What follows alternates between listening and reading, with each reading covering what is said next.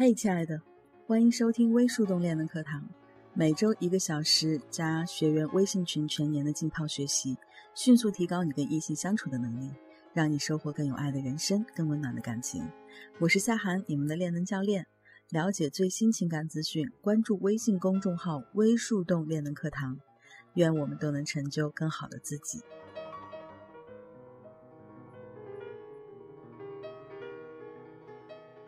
上节课呢，咱们分享了，当你跟老公在金钱的支配上出现分歧的时候呢，怎么样做才能让他乐于听取我们的建议？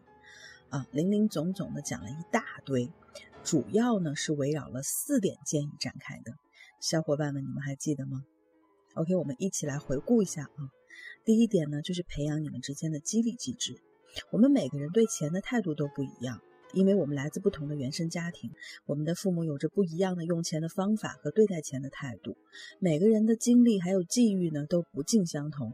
就像上学的时候，有的孩子就更会读书一样，那么步入社会之后呢，有的人就是比其他人更擅长赚钱，等等各种各样的原因。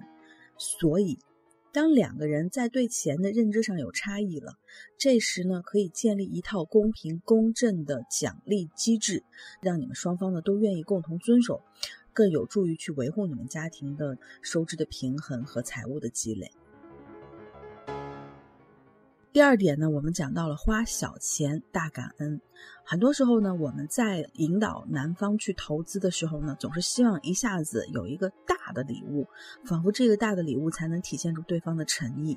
可是，如果你们之间哈从来都没有建立起这种送礼的习惯，你贸贸然的问他要一个比较贵重的礼物，很有可能会引起对方的逆反心理。这个时候呢，我们要从小处着眼，比方说，你可以让他在下班的时候。在他们公司附近的蛋糕店，顺路带一块蛋糕给你，或者说呢，天冷了带一包糖炒栗子。你知道，直男都是非常怕麻烦的，所以最好是他下班的顺路，而且呢，这个难度不是非常大。那么他带给你之后呢，不要觉得这个东西没有花太多的钱，所以我们就不需要感谢他。恰恰相反，你想要一个愿意为你付出、愿意有这种仪式感。或者说呢，愿意去为你投入的老公呢，而你在一开始恋爱的时候呢，并没有建立好这个机制。那么从现在开始，从小事着眼，用小的事情去引导他，然后呢，给他提供大大的情绪价值。你经常这样做，你老公就会想：哎，原来我老婆这么容易满足呀！原来我做一些这样的小的事情，他都会这么开心呀！那我就会经常去做。你知道美国的这个著名的心理学家詹姆斯有说过，人最深刻的秉性呢是被赏识的渴望，所以每个人都希望能够得到对方的这种肯定赞美。所以呢，从小事开始慢慢培养起你们俩之间的这种经营方式，随着他的这个习惯的建立之后呢，你再问他要一些稍微比较贵重的礼物的话呢，这个难度呢就不会像一开始那么大了。第三点呢，就是让他成为你的建议的受益者啊。我们经常说，你想要说服一个人，最好的方式呢，就是说让他成为这件事情的受益者，让他得到这件事情的好处。所以。你在跟他聊你们的花钱的方式，或者你的对于金钱的利益的时候啊，你绝对不能说你说我觉着怎么样怎么样啊，我认为怎么样怎么样。你的态度是很重要，可是那只是你的立场上得到的结论，并不代表对方有义务就去理解你。而且很很多时候，他就算知道，哎，我是要去理解我的老婆的，他不一定有这个能力。你知道直男他的这个共情能力比起女人来说就弱了太多了，因为上帝造男造女的时候，他必然有自己的打算。我们的长处是比男人更懂得去共情，足以证明哈，你要想让他天然的成为你的共情者哈，这难度挺大的。那么这时候怎么办呢？做一个聪明的女人，让他找到他在你的这个建议当中的受益点，然后说给他听，那么自然而然他就愿意去接受你的理财建议。第四点呢，就是分析一下你们的利益和风险。我们经常说啊，利益和风险是共存的。那么很多时候呢，它又是两个面，就像硬币的两个面，或者说白天和黑夜的两个面，是没办法彼此看到的。那么我们站在不同的角度呢，可能在对同一件事情的诠释上呢，就会出现两个面。比方说，同样一个理财的规划，你看到的是收益，而你的老公看到的是风险；或者说反过来，你看到的是风险，而你老公看到的是收益。这时候怎么办呢？两个人坐下来。心平气和的对事不对人的去讨论一下，我们把大家的意见放到桌面上，我们来一起分析一下。哎，我们的这个理财的打算或者规划，啊，风险是什么？利益是什么？那么在这个过程当中，收益是不是啊足够大到了能够让我们去抗衡这个大的风险？或者你们两个人都是理财比较保守的人，你们更看重的是对抗风险的这个性能？所以说呢，无论怎么样，你们去心平气和的去讨论，对事不对人的去讨论，最后得到的这个结果呢，一定是更符合你们小家庭建设的这个利益。OK，我们按照老规矩呢，简单的总结了一下我们上节课所学到的东西，不知道同学们还记得吗？如果你们都不记得的话，一定要温故而知新，不然就全又还给我了。而且在生活当中呢，同学们一定要多运用到实际当中去，特别是我在上节课举的一些别人的例子哈，你只要肯举一反三的琢磨，那你才能成功的去转化到自己的身上，最后呢，把它变为自己的能力。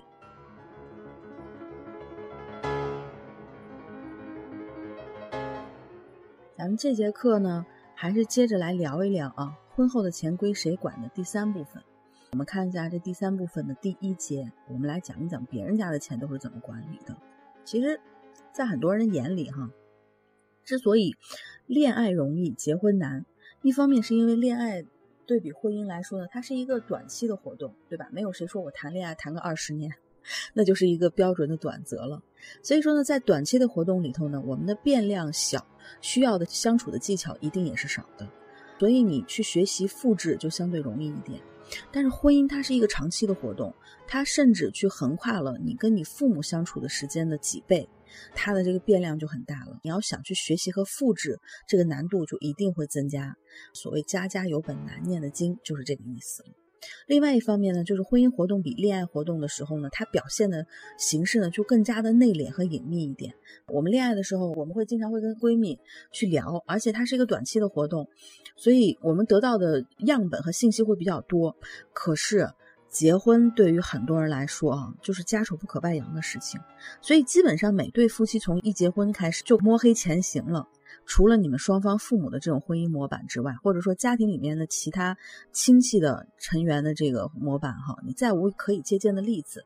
而往往同一个父母生下来的这个兄弟姐妹，他们的婚姻模板是非常相似的，所以我们可以借鉴的例子是很有限的。管钱这件事情也是一样的。咱们都特别想知道别人家的财务都是怎么管理的，哎，我们也可以去学习借鉴一下，对吧？尤其是特别想知道那些从来或者很少都为钱吵架的那些夫妻，他们的经济是怎么样去管理的，或者说他们两个人是怎么谈钱的？哎，我们太想知道这个成功案例了。可是，一般人是不会告诉你的，对吧？我们也不好去问。那么今天呢，我们就来专门网罗搜集了一些别人家的故事，供宝宝们参考。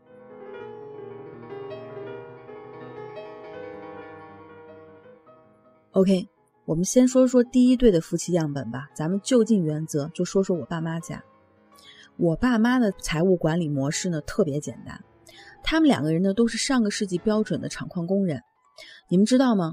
在我们厂啊，标准的双职工家庭里头呢，大多数女人的地位还是相当高的，甚至包括厂里的一把手、厂长啊、书记啊什么的，我都是看着他们回家就立刻洗手做饭长大的。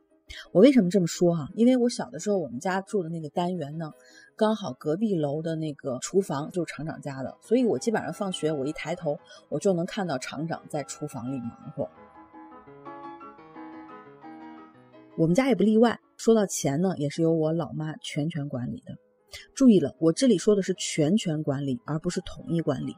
很明显哈，在第一种管理的方法里头，就全权管理里，管钱的人的自由支配钱的权利会大好多。当然了，为什么说企事业单位的双职工更容易形成这种财务的管理模式呢？第一是由于他们的收入相对稳定而且透明，那么谁每个月发了多少钱、多少奖金，都是在工资条里显示的，一目了然。就算他们的分厂呀、班组呀发个小金库呀什么的，一个单位的人谁不认识谁，随便一打听就都知道了。想有个灰色收入呢，基本上很难。所以呢，我就猜想啊，男人就会考虑呀，反正谁管钱都是一样的，还不如把财政大权交出去，既自己省事了，还博个爱老婆、尊重女性的好名头。第二呢，这种环境下特别容易出这种投资维度的男人，特别是鸳鸯男。而且呢，厂矿单位呢又相对于比较封闭简单，人际关系都是单线走的，可以花钱的地方呢又十分有限。况且那个年代还没有类似淘宝的这种网络呃购物的环境啊，所以男人呢相对更有安全感，无论是对钱也好，还是对女人也好啊，也就容易形成由女人管理财务的局面。继续说我们家吧，正如我上面说的那样。我妈在我家的经济大权呢，基本上是一人独大的。巅峰的时候呢，我爸连自己每月具体发了多少钱都不知道。这种财务管理的优势在于呢，确实能让女人有足够的安全感，而劣势也非常明显。它不但容易让家庭的财务状况趋向于失控，给未来的财务管理埋下很多的风险。比方说，我妈在两千年左右炒股的时候呢，就背着我爸往股市里投了好多的钱，最后呢，几十万血本无亏。你想，在两千年的时候，几十万可是一笔不小的数字。这里面呢，也因为就是缺失了我父亲对财务监管的原因，同时呢，还特别容易滋养出油瓶子倒了都不服的甩手掌柜一般的丈夫。虽然说女人管着钱，但是时间一长了，操心西、操心东，什么都得他管，也难免生出埋怨。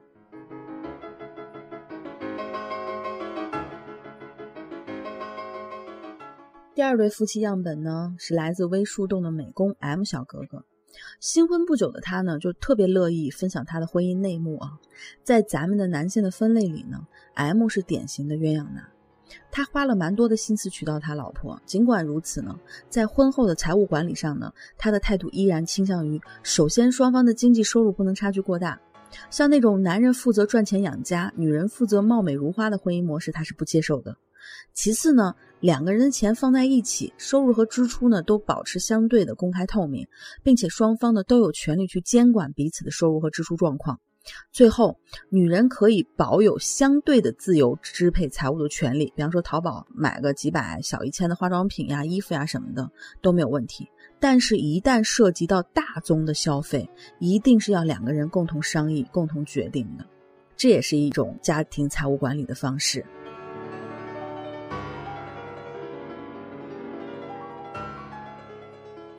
我们来看一下第三对夫妻样本啊，是我过去的老领导 L 女士。